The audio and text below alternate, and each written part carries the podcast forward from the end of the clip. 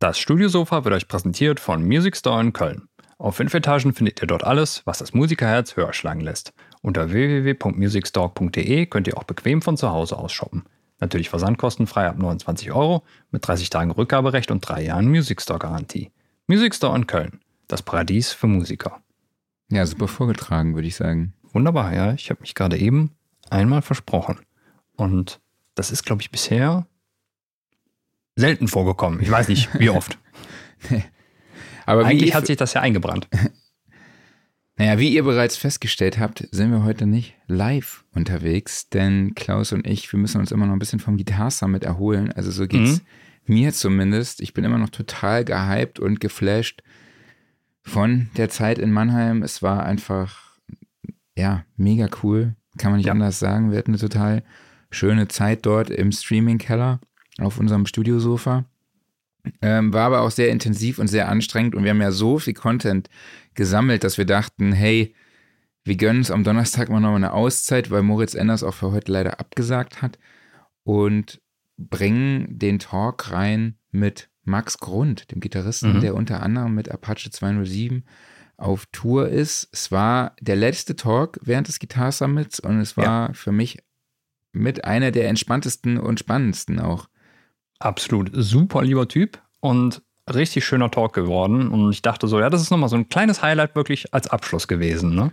Total. Und er meinte ja noch, er hätte Sorge, dass er gar nicht so viel erzählen kann oder erzählen wird. Und ja, das war unbegründet.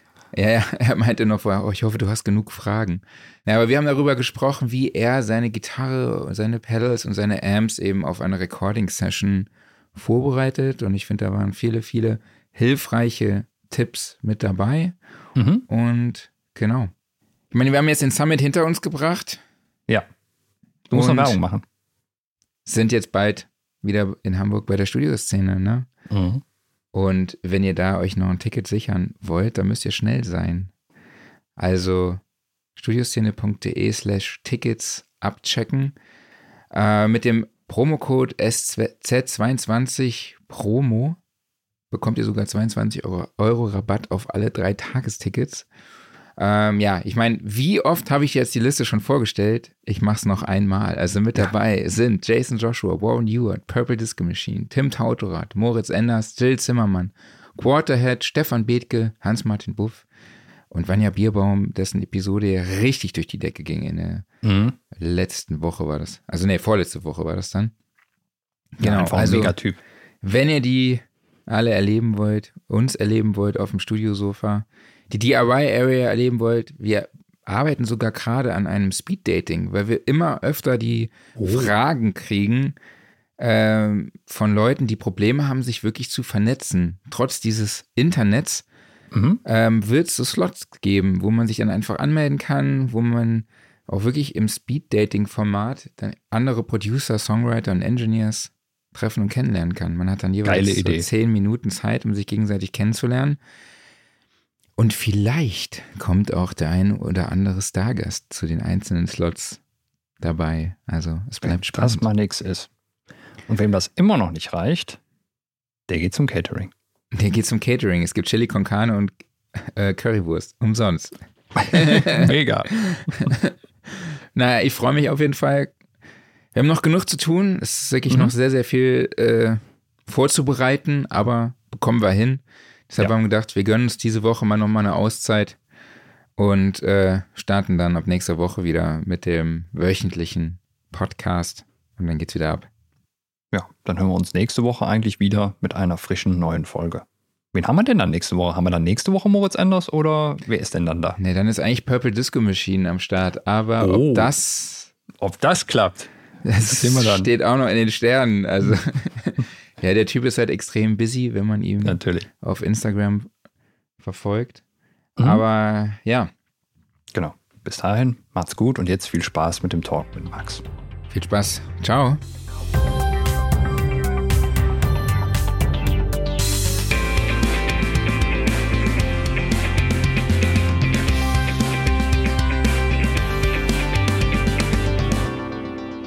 Studiosofa, der Sound and Recording Podcast, hier wieder live vom Guitar Summit in Mannheim und wir sind auf der Zielgeraden. Allerletzte ja. Episode. Während des Guitar Summits und mit uns über die Zielgerade fährt Gitarrist Max Grund. Hi Max, schön, dass du dabei bist. Hallöchen, ist mir eine ganz, ganz große Freude, hier sein zu dürfen. Ja, vor allem, du hast so einen weiten Weg hierher gehabt. Ich habe gestern noch in der äh, Metropole, muss man sagen, Metropole Wismar gespielt, wer auch immer das kennt. Geil. Äh, ich äh, lebe in Mannheim, also ich dachte eigentlich, es ist super chillig, äh, quasi direkt neben der Haustür sowas zu haben. Und Wismar ist aber, glaube ich, acht Stunden oder so bin ich gefahren. Oh, okay. Also habe extra noch einen weiten Weg hier auf mich genommen. Okay. So, Mit- äh, Danke auch an die Leute, die hier sind. Äh, so ist ja Schlussspurt. Genau. Ehrenmänner. In, innen. ist schon leicht Aufbruchstimmung. So ist es. Aber wir ziehen es durch einfach. Ja. Ne? Ähm, mit, wo hast du gespielt? Mit wem warst du unterwegs? Äh, mit einer, äh, gestern tatsächlich mit einer Berliner Sängerin, Marie Bothmer heißt die, sehr äh, gute Sängerin. Auch live sehr gitarrenlastig und sehr zu empfehlen. Das war in Okay. Wismar auf dem äh, Campusfest. Haben auch zum Beispiel Großstadtgeflüster haben da gespielt. Ach, cool. Clock die auch hier aus Mannheim sind, äh, lustigerweise. Ja. Also äh, viele sehr, sehr nice Acts. War auch eine sehr super Veranstaltung, genau. Es gibt viele Künstler, die aus Mannheim kommen. Ne? Vielleicht kriege ich das nur hier so mit, wegen Studioszene war hier in Mannheim, Guitar Summit hier in Mannheim. Pop Voll, auf jeden Fall. Die Pop, also ich habe auch an der Popakademie äh, selbst Gitarre studiert tatsächlich. Ähm, und das ist auch hier so für die Metropolregion, wie man immer so schön sagt, glaube ich, unfassbar wichtig. Und ähm, auch natürlich mit Apache hat man hier einen Mannheimer Act, der jetzt gerade unfassbar groß ist. Clock Clock ist ein super Mannheimer Act. Also hier geht echt viel. Äh, und auch super nice, dass die Gitarren Summit hier halt äh, hinkommt. Bin ich immer sehr stolz. Genau, du hast Apache jetzt schon erwähnt. Du bist auch mit ihm live Ja. auf Tour. Genau, genau. Es ist mir natürlich eine ganz große Ehre, äh, das machen zu dürfen ähm, als Gitarrist und auch vor allem, äh, dass bei einem Act, der gerade in Deutschland so unfassbar viel ja, Rekorde und sowas gebrochen hat, auch wieder so auf Gitarre gesetzt wird, lässt mein Gitarristenherz natürlich äh, höher schlagen. Ich hoffe, das von äh, vielen anderen auch. Und ähm, ja, die, die, die Magic ist immer noch da. Auf jeden Fall. Ja, cool. Ähm, wie sieht denn so dein Live-Setup aus bei Apache? Bei Apache setze ich tatsächlich auf Camper.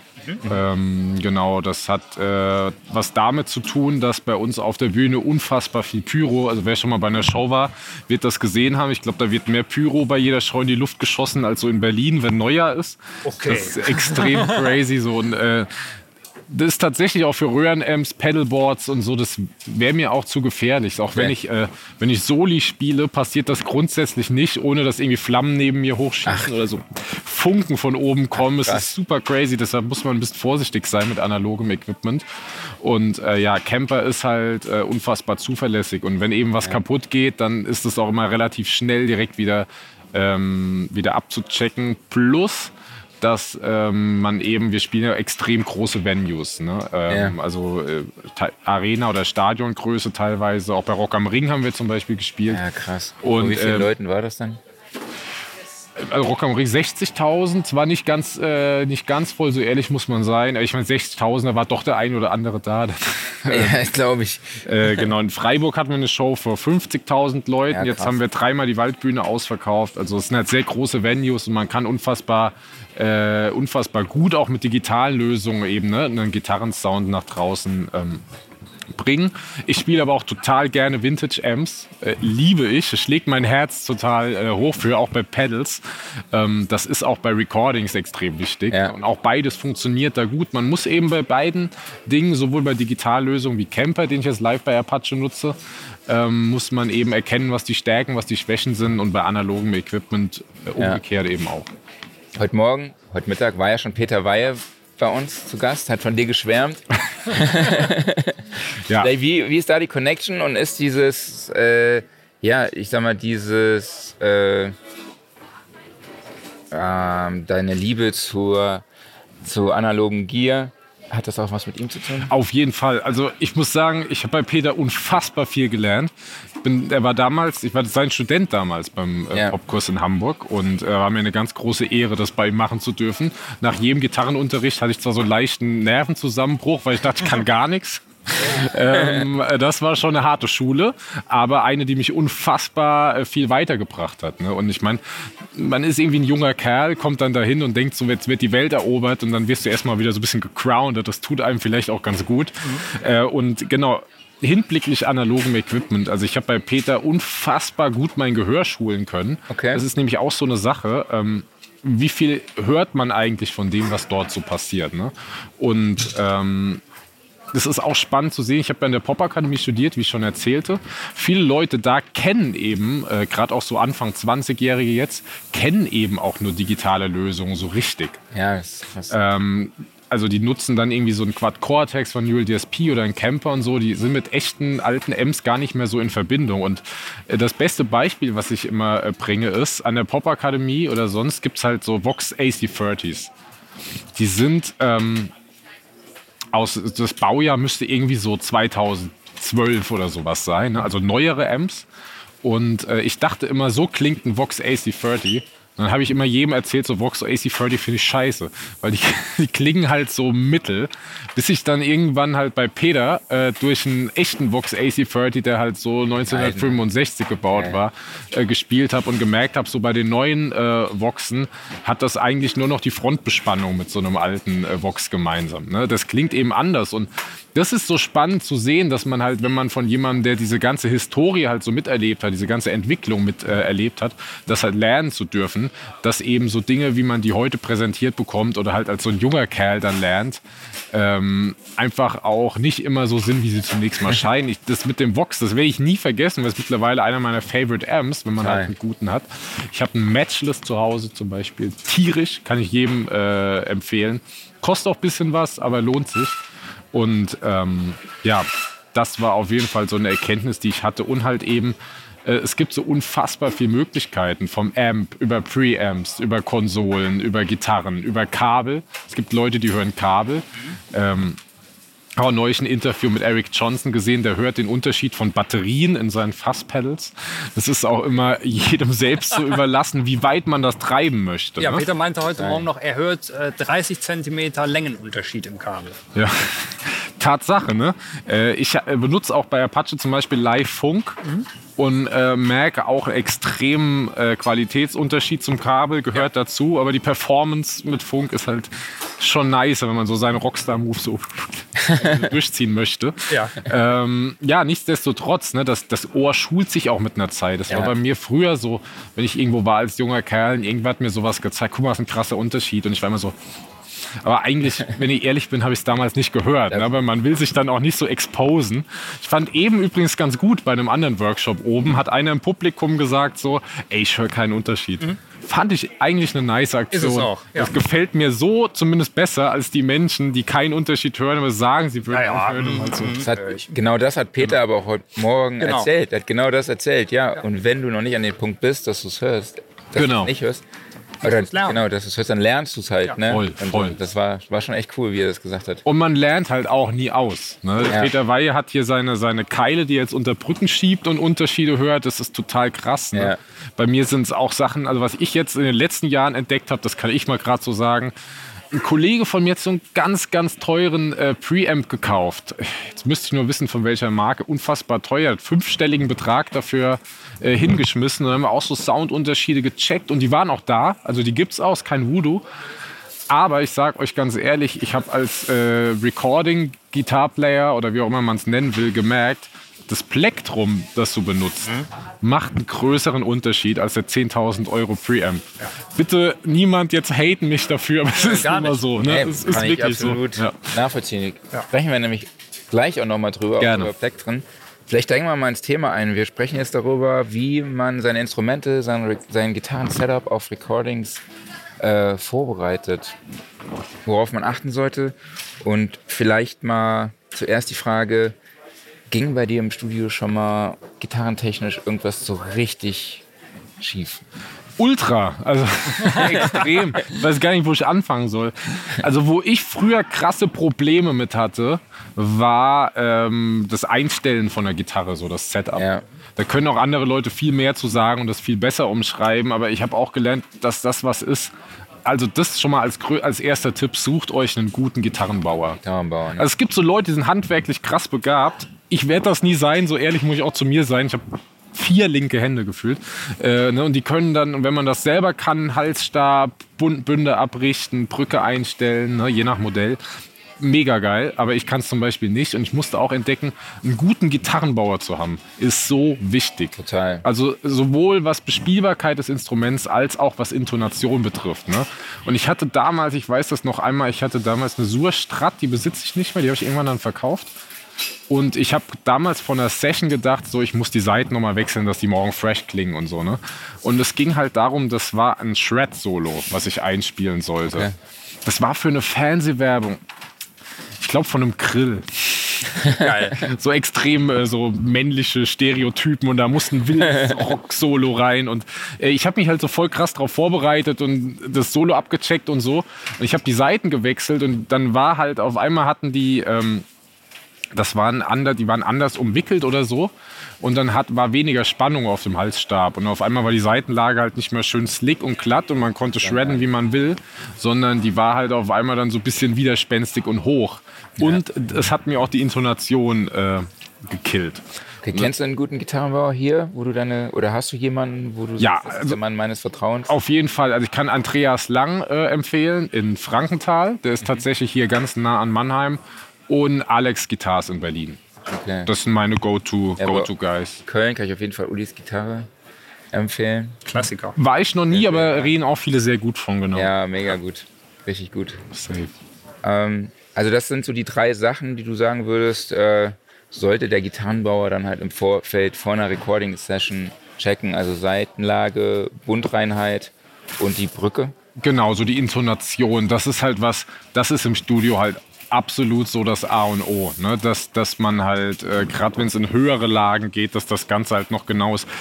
Ganz ehrlich, live ist das gar nicht so wichtig, weil du einfach das anders hörst. Also ne, ähm, das, da hört man diese Details nicht, die dann im Studio, man sagt ja immer so schön, du bist halt wie unter so einem äh, Mikroskop und wirst genau seziert und du hörst halt diese Kleinigkeiten total krass auf einmal, die dir davor nie so bewusst waren. Total, weil es Das ist halt analytisch, ne? Es wird halt Ganz genau, ganz drauf genau. gehört. Und ist ja auch wichtig, ne? Wir haben als äh, Gitarristen, die aufnehmen, sind wir mal ehrlich, wir haben halt zu kämpfen. Es gibt unfassbar gute Sample-Libraries und sowas, ne? Und da stimmt die Intonation immer. Deshalb, ähm, genau, muss man da halt auf jeden Fall abgecheckt und vorbereitet sein, dass nicht am Ende so ganz blöde Sachen, äh, für die man eigentlich erstmal gar nichts kann, einem so einen Strich durch die Rechnung machen und so. Jetzt ist vermutlich so die Gitarre, sagen wir, der verwundbarste Teil in der ganzen Kette. Wie sieht es mit dem Amp aus? Musst du da besondere Sachen beachten? Röhrenwechsel fällt mir jetzt spontan ein. Genau, also beim Amp, das ist sowieso ein Thema, wo ich, wo ich viel drüber nachgedacht habe, jetzt hier im Vorfeld. Ähm, es kommt erstmal extrem drauf an, bei wem man engagiert wird, Gitarren einzuspielen. Und ich kann da sagen, ich hatte schon sehr unterschiedliche Ansätze gehabt. Vor allem auch viel äh, Hip-Hop oder Rap ist ja das neue Pop, aber auch sehr spannende Gitarrenarbeit dort äh, zu sehen. Ne? Und äh, Produzenten, die äh, dort arbeiten, haben halt einfach gar keine Ahnung von Gitarre. Ne? Oder oft gar keine Ahnung von Gitarre, nicht alle natürlich. Und da ist es natürlich ganz, ganz anders vorzugehen, als Leute, die eben seit Jahren ähm, mit echten Amps durch Konsolen und so arbeiten und da eben extrem audiophil sind. Ähm, da geht es schon mal los. Es gibt, denke ich, ähm, vier Möglichkeiten, Gitarren aufzunehmen. Die erste ist mit digitalen Lösungen wie Camper oder Quad Cortex. Die zweite wäre natürlich jetzt so die gängigste, die du schon angesprochen hast, mit analogem Equipment wie Amps und so weiter. Die ähm, dritte ist durch Preamps, durch Konsolen direkt, also so die i-Gitarren. Und die vierte ist, äh, Plugins zu nutzen. Es gibt mittlerweile sehr, sehr gute Plugins. Äh, es gibt ein, äh, zum Beispiel einen Produzent, mit dem ich arbeite. Er selbst hat von Neural DSP dieses Cory Wong Plugin. Ist übrigens so Value for Money mäßig extrem zu empfehlen. Alle, also auch viel von Neural DSP ist gut. Und ähm, der möchte gar keinen echten Amp oder Camper haben, weil sein Ohr so an dieses Plugin gewöhnt ist, dass für ihn alles auf einmal falsch klingt. Was halt nicht dieses Plugin ist. Ne? Und das ist dann auch eher so eine Mindset-Geschichte. Man muss auch erkennen, so der Produzent oder Kunde hat halt am Ende des Tages recht. Ob, ob man selber jetzt faktisch recht hat oder nicht, ist vielleicht fürs eigene Ego dann, dann cool oder wichtig. Aber wenn man halt weiterhin gerne noch Jobs irgendwie haben möchte, äh, sollten ja die Leute, die dich beauftragen, mit dir glücklich sein am Ende des Tages. Und deshalb sage ich halt auch bei sowas, alles gut. Man könnte da noch das und das machen und ich kann das auch anbieten, aber wenn du das durch dieses Plugin haben möchtest, weil du dich damit am besten auskennst und am besten schrauben kannst und so, let's do it. Ja?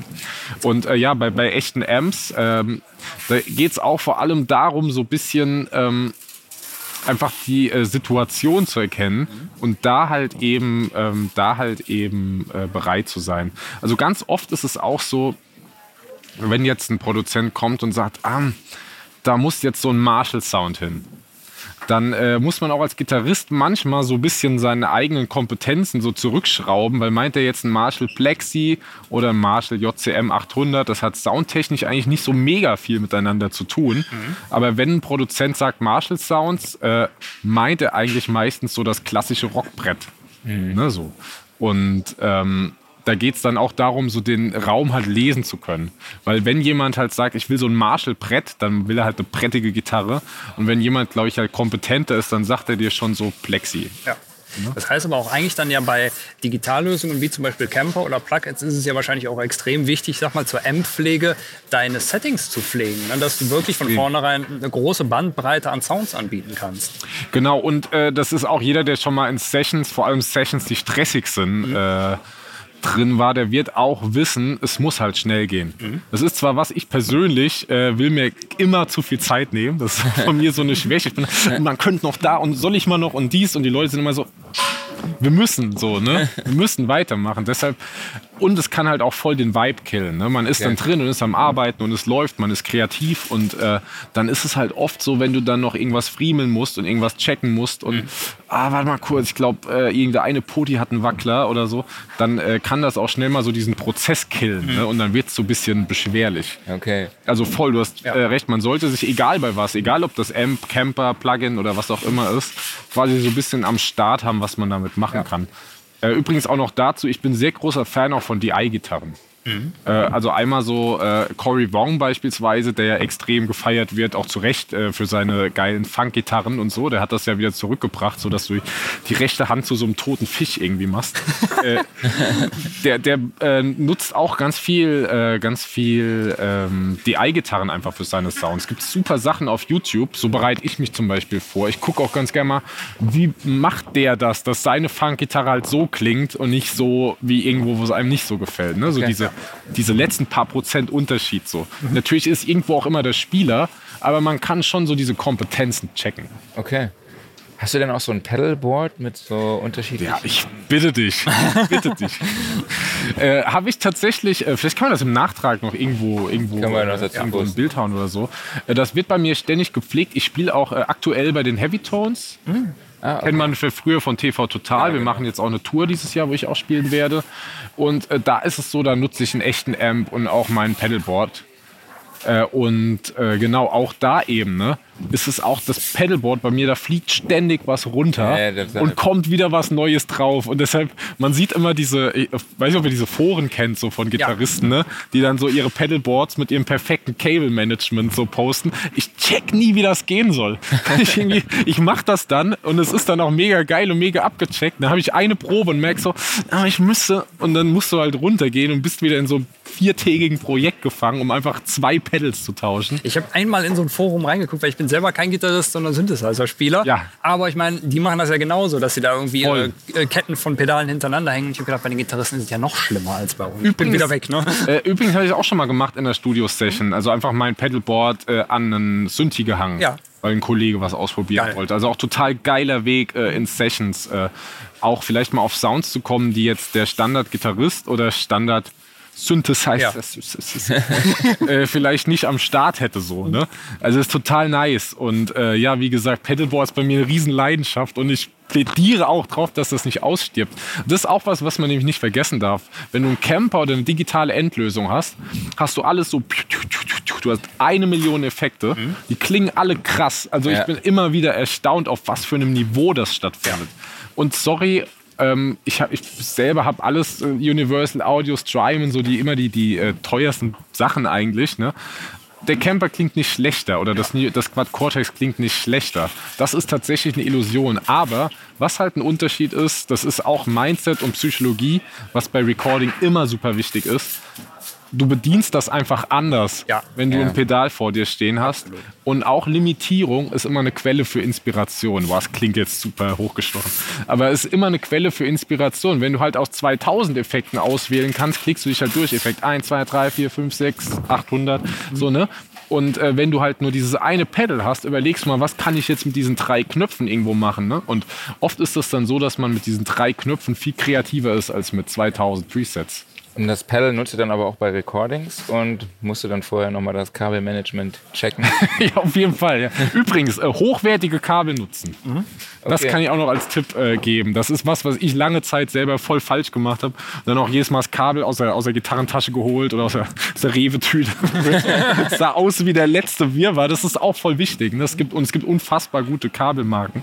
Haben wir damals im Popkurs bei Peter Wey übrigens auch gehabt. Kabel hören. Oh ja, das hat er morgen auch erzählt. Ja, ja. Es macht einen krassen Unterschied. Das ist äh, Fakt. Total. Und äh, genau, man hat, und das ist auch voll geil, wenn man dieses Pedalboard hat und verschiedene Kombinationen ausprobiert ne? und auch mal was macht, was eigentlich total kacke klingt, kann dann irgendwie zu einem coolen Sound führen und so. Vor allem, weil der ähm, Produzent ja auch danach noch die Möglichkeit hat, diesen einen Sound, der von dir vielleicht super weird ist gerade, nochmal mit Plugins zu verfälschen. Am Ende kommt dann was ganz Besonderes raus. Es gibt diesen einen Song zum Beispiel, There's Nothing Holding Me Back von Shawn Mendes, weiß nicht, ob ihr den kennt. Bis heute versuche ich zu checken, wie die diese Intro-Gitarre gemacht haben. Ich werde vermutlich nie dahinter kommen, Ja. aber halt super geil, weil es einfach mega weird klingt. Du hörst auch genau, die Gitarre klingt an sich kacke. Aber trotzdem ist es halt so das Gimmick von einem Welthit geworden. Egal, ob man jetzt Shawn Mendes mag oder nicht, aber Ja. ist Ja, halt ja, ein fucking Hit gewesen. Total. So, was wir jetzt natürlich auch brauchen, äh, sind all diese ganz kleinen Helferlein, die nichts mit dem Sound zu tun haben, sondern zum Beispiel Werkzeuge. Angefangen von Ersatzseiten, äh, von Ersatzplektren, dies, das, jenes, was da so alles dazugehört. Was findet man da so in deinem Case? Voll. Also ich habe ja bei Plektren schon angefangen. Das habe ich lange Zeit unterschätzt. Unterschiedliches Plektrum macht mehr Unterschied als 10.000 Euro Preamp. Das will ich gerade noch mal so betonen. Ne? Es gibt äh, äh, Welden-Picks, heißen die, glaube ich, oder Wegen-Picks. Ich hoffe, ich habe es jetzt nicht verkackt, den Namen. Äh, die sind aus so Ebenholz gemacht und gerade für Akustikgitarre ein Gamechanger. Also ich habe mittlerweile immer so einen riesen Fundus aus verschiedenen Plektren, die ich mir so zusammenkaufe. Das wird ja dann auch irgendwann so ein, so ein ne, dass man immer so ein bisschen schaut, ah, weirdes Material direkt bestellen. Weil wenn man halt aufnimmt und so, das ist was anderes als halt live zu spielen. Live setze ich auch auf so Dunlop Flow Pick äh, Picks, weil die einfach halt reliable sind, gut funktionieren, gut klingen. Aber halt im Studio versucht man ja auch immer kleinste Nuancen halt rauszuarbeiten, die du live gar nicht hörst. Und da ist das Plektrum so ein Gamechanger. Also unterschätzt man total. Wie ich schon sagte, Gitarre einstellen. Ich habe auch immer mal so einen Halsspannstab dabei, weil ich es halt auch, wenn ich live spiele, gern gemütlich habe, wenn ich auch mal einen schnelleren Lauf raushaue oder so. Aber dann, man hört halt gern auch mal ein leichtes Schnarren oder so und das kann man dann äh, relativ schnell auch im Studio dann loswerden, indem man vielleicht kurz mal den Hals ein bisschen lockert und so. Das sind auf jeden Fall Helfer von mir. Ansonsten äh, Griffbrettölen. Für die Bespielbarkeit vor allem habe ich auch lange unterschätzt. Ein Multitool, das gute alte Ja. Multitool, ist nicht zu unterschätzen. Ähm, wir hatten, ich hatte einmal eine Situation total weird. Wir haben die Gitarre aufgenommen und es war so eine weirde Frequenz, die äh, als mitgeklungen hat. Wir haben uns überlegt, woran, wo kommt die her? So, wir haben das nicht gecheckt. Und das war, weil vom Gurtpin die Schraube locker war. Ah, Ja, und das ist dann, je resonanter die Gitarre ist, je, desto mehr kommt auch sowas dann mit rein. Ne? Und der Trick war einfach, mussten diese Schraube wieder reindrehen. Und du denkst halt, du bist wahnsinnig, Ja. weil du diese Frequenz hörst und nicht checkst, wo kommt die jetzt aus dem Pedalboard her und merkst, es ist einfach eine kleine Schraube. Ober an der Gitarre. Irre. Ja. Ähm, Gibt es vielleicht irgendwas, was man auf gar keinen Fall vorher machen sollte mit der Gitarre? mit dem Equipment als solches. Genau, ja. Also ich glaube mal, so was, auf was ich hinaus will, ist zum Beispiel einen Tag vorher die Seiten tauschen. Nie. ähm, voll, genau. Also, also ich glaube, was total wichtig ist, ist so ein bisschen, es ist ja auch immer individuell. Ne? Man sollte das Instrument halt in die Hand nehmen und sich wohlfühlen. Ja. Das ist für jeden erstmal anders. Und wer bin ich jetzt zu sagen, was man da machen soll? ne? Das ist für jeden anders. Aber ähm, ich glaube, keine krassen Experimente mehr versuchen. Wie, und jetzt mache ich nochmal, hier probiere ich die neue Seitenmarke auf, wo der Hals dann durchhängt. So, ne? äh, sowas sollte man halt auf keinen Fall machen. So. Ein paar eingespielte Seiten auf jeden Fall. Voll, auf jeden Fall, genau. So- Solche Dinge. Und vielleicht auch, wenn man jetzt einen Part lernt oder übt, äh, und den dann auch auf der Gitarre üben, die man dann spielt. Das ist bei mir übrigens als, als äh, Musiker, der Touren macht, viel ein Riesenproblem, weil die äh, Gitarren ja nicht bei mir zu Hause sind. Die sind halt irgendwo im Truck und die werden dann auch aufgebaut und super nett, aber im Prinzip hast du die erst in der Hand, wenn du beim Soundcheck auf der Bühne stehst. Ja. Und davor halt nicht. Äh, Und dann, wenn du irgendeinen neuen Part checkst oder nochmal einen Part für dich durchgehst, übst du das halt zu Hause auf einer anderen Gitarre, weil deine anderen Sachen auf Tour sind. Ähm, so ein Problem halt. Ne? Aber wenn es geht, wenn es possible ist, immer auch wirklich das Instrument äh, nutzen, was man dann am Ende spielen Ja, will. Ich kann mich noch daran erinnern, Temperatur, Temperaturschwankungen sind auch ungünstig. Äh, wir haben mal vor einer Recording Sessions, äh, vor einer Recording Session einfach unser Equipment im Auto gelassen und es war halt Winter. Ja, ich habe eine, äh, auch eine Nick Huber Gitarre, die ich besitze, übrigens auch grandiose Gitarren. Ähm, Nick Huber Gitarre von mir auch äh, dabei gehabt in, äh, der, in Istanbul jetzt bei einem Auftritt. Okay. Und ähm, ja, ist halt für so eine Gitarre natürlich auch gerade Luftfeuchtigkeit, ne? nicht nur. Temperatur und so. Das ist halt natürlich für Holz die Hölle. It is what it is. Aber es gibt auch Dinge, sind wir mal ehrlich, muss man durch, weil Ja, wirst du nichts dran ändern können. Ja. Ne? Kann man nur so ein bisschen so maybe, vielleicht beten so ein bisschen. So. Aber äh, die sind nun mal da, ja, die Unterschiede. okay. Habt ihr sagen- irgendwelche Fragen? Mega, dass noch ein paar Leute da sind. Übrigens, ja. ich hatte so Angst gehabt, weil Also- es jetzt so spät wurde und so. Danke, Applaus für euch. So, letzte Chance. Irgendwelche Fragen an Max? Ja, ich würde sagen, Keiner? Gut. Alles Du hast klar. so unfassbar viel geredet. Ne? ja, dafür, dass du am Anfang Sorge hattest, du hast Ja. gesagt, wir sollen extra viel fragen, hattest Voll. du jetzt doch. Äh, Das aber auch, weil ihr so einen guten Vibe habt. Jungs. Dankeschön. Dankeschön. I gotta say, I gotta say. Manchmal ist ja so, auch wenn ich, ihr habt so beide dieses Ding, ihr lä- lächelt auch, wenn man euch was sagt. Es gibt so die Menschen, die gucken dich so an. So. Dann bist du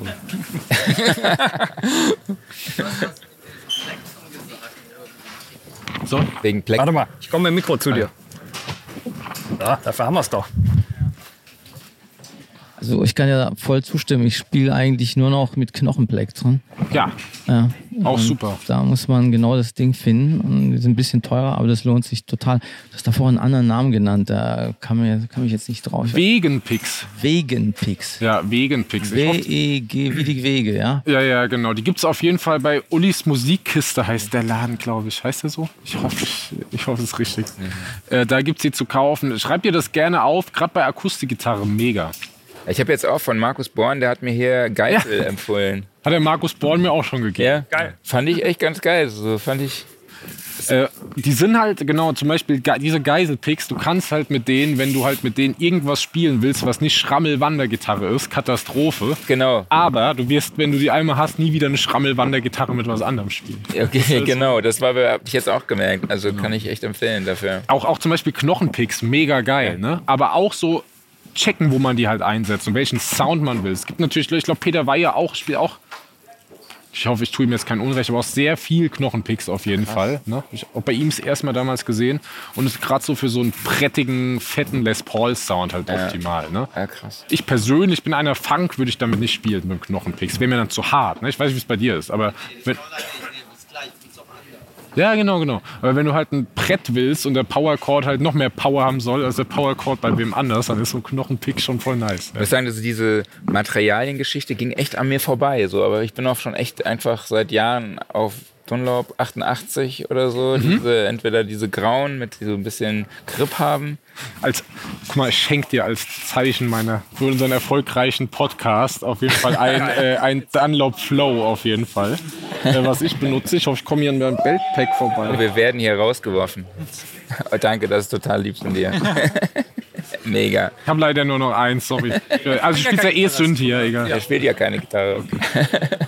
ja, Max, äh, okay, ja, quatsch uns jetzt nicht mal rein. Nö, nö. Max, vielen, vielen lieben Dank, dass du dir die Zeit für uns genommen hast. Total viel Spaß gemacht. Super sympathisch, bodenständig. Ey, voll die Ehre. Ich habe zu danken. Ich war schon super aufgeregt, weil ich dachte, ey, Peter Weihe erzählt hier, Gregor Meile ist hier am Start. Ich war schon wirklich so. Ja, und du warst ja letztes Jahr bei uns auf der Studioszene, was ich im Ja. Nachgang erst rausgefunden habe. Du hast Ja, ja. Ein, ein kleines Home-Recording, was bei einem kleinen Home-Recording-Workshop dabei, ne? Äh, Das war, wir hatten eine Workshop. Songwriting-Challenge, Songwriting dass wir in einer Stunde einen Song machen mussten und ich musste die Parts dann alle so beim ersten Versuch hinkriegen. Das war stressiger als heute. Auf Okay. Ja, freut mich, dass es heute ein bisschen entspannter war. Voll, auf jeden Fall. Okay, dann nochmal vielen, vielen lieben Dank und auch vielen, Vielen lieben Dank natürlich an euch. Vielen Danke Dank an euch alle. Zuhören, Ihr Ja. wart wirklich bis zum Ende durchgehalten. Der Guitar Summit ist vorbei. War eine unfassbar schöne Show hier mit tollen Gästen, noch tolleren Besuchern. Und ja, wir sind einfach froh über drei erfolgreiche Tage.